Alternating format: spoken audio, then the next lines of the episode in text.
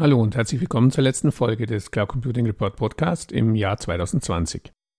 In dieser Ausgabe gibt es, wie sollte es auch anders sein, einen Rückblick auf das Cloud Computing Jahr 2020 sowie einen Ausblick auf die nächsten zwölf Monate Cloud Computing in Deutschland. Für den Rückblick habe ich nochmals kurz in die Episoden reingehört, die wir in den letzten zwölf Monaten im Cloud Computing Report Podcast veröffentlicht haben. Los ging es am 16. Januar 2020 mit Folge 56 und dem Interview mit Andreas Weiß von Eurocloud zum Thema Gaia X.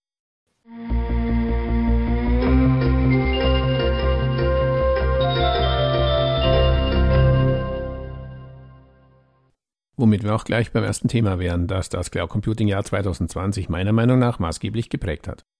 Gaia X, die europäische Cloud-Infrastruktur auf Grundlage europäischer Datenschutzvorgaben, insbesondere der DSGVO, und ursprünglich dazu gedacht, die Abhängigkeit deutscher Cloud-Nutzer von internationalen, vor allem US-amerikanischen Cloud-Anbietern zu verringern.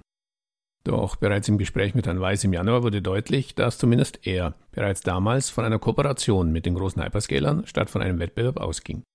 Heute, knapp zwölf Monate später, kann ich ihm nur Bewunderung für seinen strategischen Weitblick zollen. Wie wir in der letzten Ausgabe der Cloud Computing Report Podcast News berichteten, sind sie mittlerweile alle aktiv mit dabei. Zum Beispiel Amazon Web Services als Day One Member.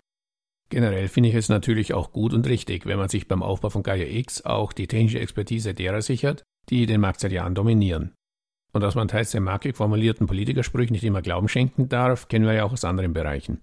Wie war das? Ich würde mit dem Wissen von heute keine Friseure und keinen Einzelhandel mehr schließen. Doch dazu kommen wir später. Zurück zu Gaia X und den Hyperscalern.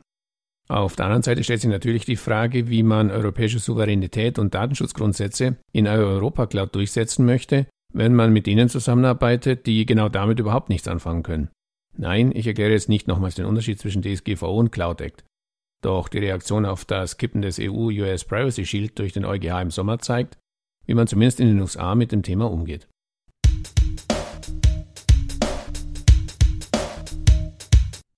Womit wir beim nächsten Thema wären, das es zumindest in meiner subjektiven Best of 2020 Liste in die Top 3 geschafft hat. Obwohl es angeblich schon jeder vorher wusste, sagte die Entscheidung des Europäischen Gerichtshofs im Juli 2020, den bis dahin für den Datenaustausch zwischen Europa und den USA geltenden EU-US Privacy Shield für ungültig zu erklären, doch für einiges Aufsehen.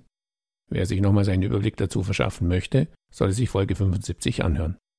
Ich muss gestehen, dass ich zwar nicht davon ausgegangen war, dass nach Bekanntgabe des Urteils auf einmal alle Cloud Computing Räder stillstehen, weil sich Google und Co. erst einmal in das Urteil einlesen müssen, doch zumindest irgendeine Reaktion von amerikanischer Seite hätte ich schon erwartet.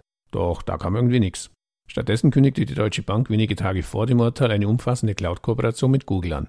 Weitere große deutsche Unternehmen wie die Bahn oder BMW folgten.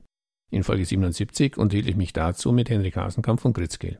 Er hatte damals das EuGH-Urteil mit den Worten kommentiert, der Entschluss, die Privacy Shield Verordnung für ungültig zu erklären, zeigt erneut, dass die Datenschutzbestimmungen der USA nicht mit dem europäischen Datenschutzniveau vereinbar sind.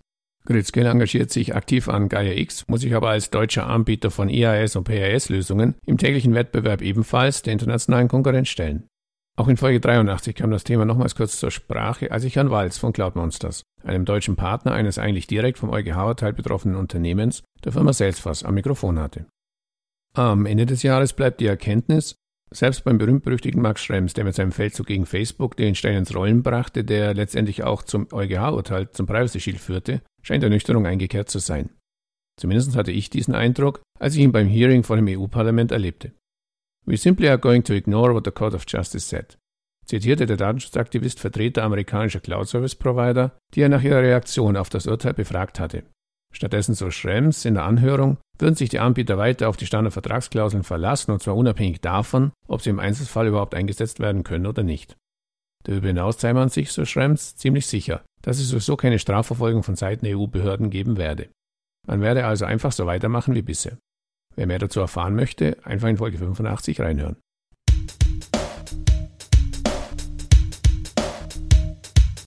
Doch lassen Sie mich nochmals kurz auf Gaia X zurückkommen. Im Juni wurde klar, dass es sich bei Gaia X in der Frühphase noch gar nicht um ein europäisches Projekt, sondern um eine Idee handelte, die maßgeblich von den beiden Nachbarstaaten Frankreich und Deutschland vorangetrieben wurde.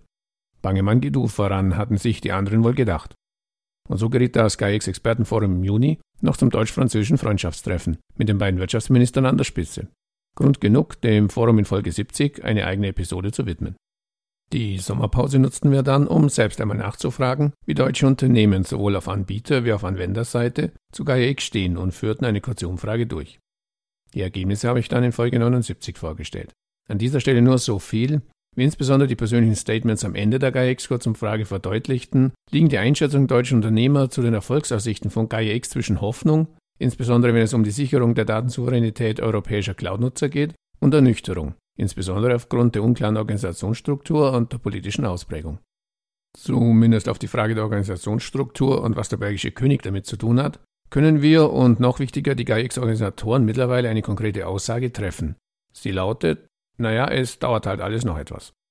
Darüber hinaus hat sich zumindest der GAIA-X-Freundeskreis erweitert. Es engagieren sich künftig weitere europäische Staaten in der Initiative und, wie eingangs bereits erwähnt, auch der ein oder andere Hyperscaler. Wie das Ganze genau abläuft und wie es in 2021 mit GaiaX weitergehen wird, erfahren Sie in Folge 92 im Cloud Computing Report Podcast.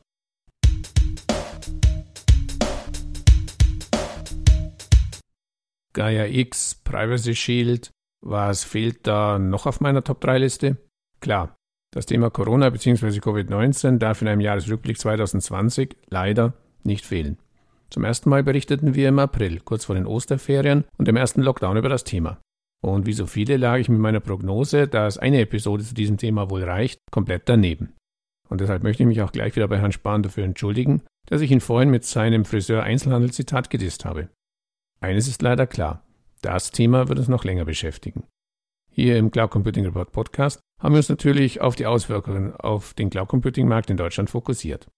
Dass die Cloud in Zeiten von Homeoffice und Online Collaboration eine wichtige Basistechnologie darstellt, wurde bald klar dass dies dann außerdem dazu führt, dass nicht nur Online-Händler, sondern auch Cloud-Service-Provider zu den Profiteuren der Krise gehören, war eine fast schon zwangsläufige Konsequenz. Uns interessierte dabei insbesondere, ob es auch dieses Mal wieder die Großen sind, die davon profitieren oder ob sich dieser Boom auch bei den lokalen Cloud-Computing-Anbietern in Deutschland durchschlägt. Aus diesem Grund haben wir in diesem Jahr gleich zwei Umfragen zum Thema Corona und Cloud Computing durchgeführt. Einmal noch ziemlich zu Beginn der Pandemie im Frühsommer und ein zweites Mal im Herbst. Mehr zu den Ergebnissen erfahren Sie in Folge 91.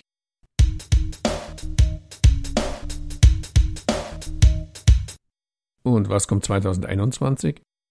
In jeder Interviewfolge hier im Cloud Computing World Podcast bitte ich meine Interviewgäste ja um den obligatorischen Blick in die Kristallkugel. Heute bin also mal ich dran. Und ich muss sagen, gar nicht so einfach. Dass ich mit meinen Prognosen in den vergangenen zwölf Monaten nicht immer richtig lag, habe ich ja schon zugegeben. Stichwort Corona. Auch bei Gaia X war ich zu Beginn des Jahres schon davon ausgegangen, dass man einen europäischen Weg gehen möchte und dabei das noch 2019 klar formulierte Ziel, ein Gegengewicht zu den großen Hyperscalern zu bieten, nicht so schnell aus den Augen verliert. Auf der anderen Seite ist es natürlich fast schon naiv davon auszugehen, dass dies auch wirklich umgesetzt werden kann. Marktmacht und technologischer Vorsprung lassen sich halt mit, wenn auch politisch gewolltem, vom Wunschdenken an eine datenschutzrechtlich bessere Welt nicht einfach überwinden. Wie sagt mein Sohn immer so schön, das Leben ist kein Ponyhof, das findet selbst das Pony doof. Recht hat er. Und am Ende entscheidet sowieso der Anwender bzw. der Kunde, welche Cloud-Services er zu welchen Konditionen von welchem Provider einsetzt. Und da scheinen derzeit die großen internationalen Anbieter ganz klar die Nase vorne zu haben, wie die Beispiele Deutsche Bank, Bahn, BMW und viele andere zeigen. Selbst die Deutsche Telekom, eigentlich ja prädestiniert zum deutschen Vorzeige-Cloud-Service-Provider, hat noch zum Jahresende bekannt gegeben, sich noch stärker mit den großen Hyperscalern zu verbandeln. Mit AWS wurde eine mehrjährige strategische Partnerschaft vereinbart. Die Telekom-Tochter T-Systems wird zukünftig End-to-End-Services für Anwendungen, Sicherheit, Netzwerk und Migration auf Amazon Web Services anbieten. Mit Microsoft wurde die Partnerschaft O-Ton Telekom neu definiert. T-Systems wird zukünftig Microsoft 365 und Microsoft Azure als bevorzugte Cloud-Plattform in ausgewählten Lösungsfelder vermarkten. Ansonsten bleibt Corona, Impfstoff hin, Lockdown her, sicher auch in den nächsten zwölf Monaten das bestimmte Thema. Dazu braucht man nun wirklich keine Kristallkugel. Klar ist aber auch, am Thema Cloud Computing führt trotz oder wegen Corona in Zeiten einer rasch fortschreitenden Digitalisierung auch zukünftig kein Weg mehr vorbei. Darüber hinaus, auch darauf haben viele meiner Gesprächspartner in diesem Jahr im Cloud Computing World Podcast immer wieder hingewiesen, ist die Wolke Grundlage für viele weitere Zukunftsthemen wie Internet of Things, Big Data oder künstliche Intelligenz.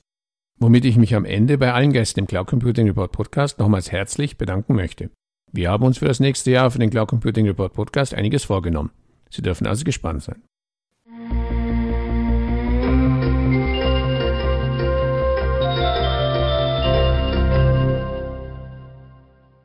So viel für heute. Vielen Dank für Ihre Aufmerksamkeit.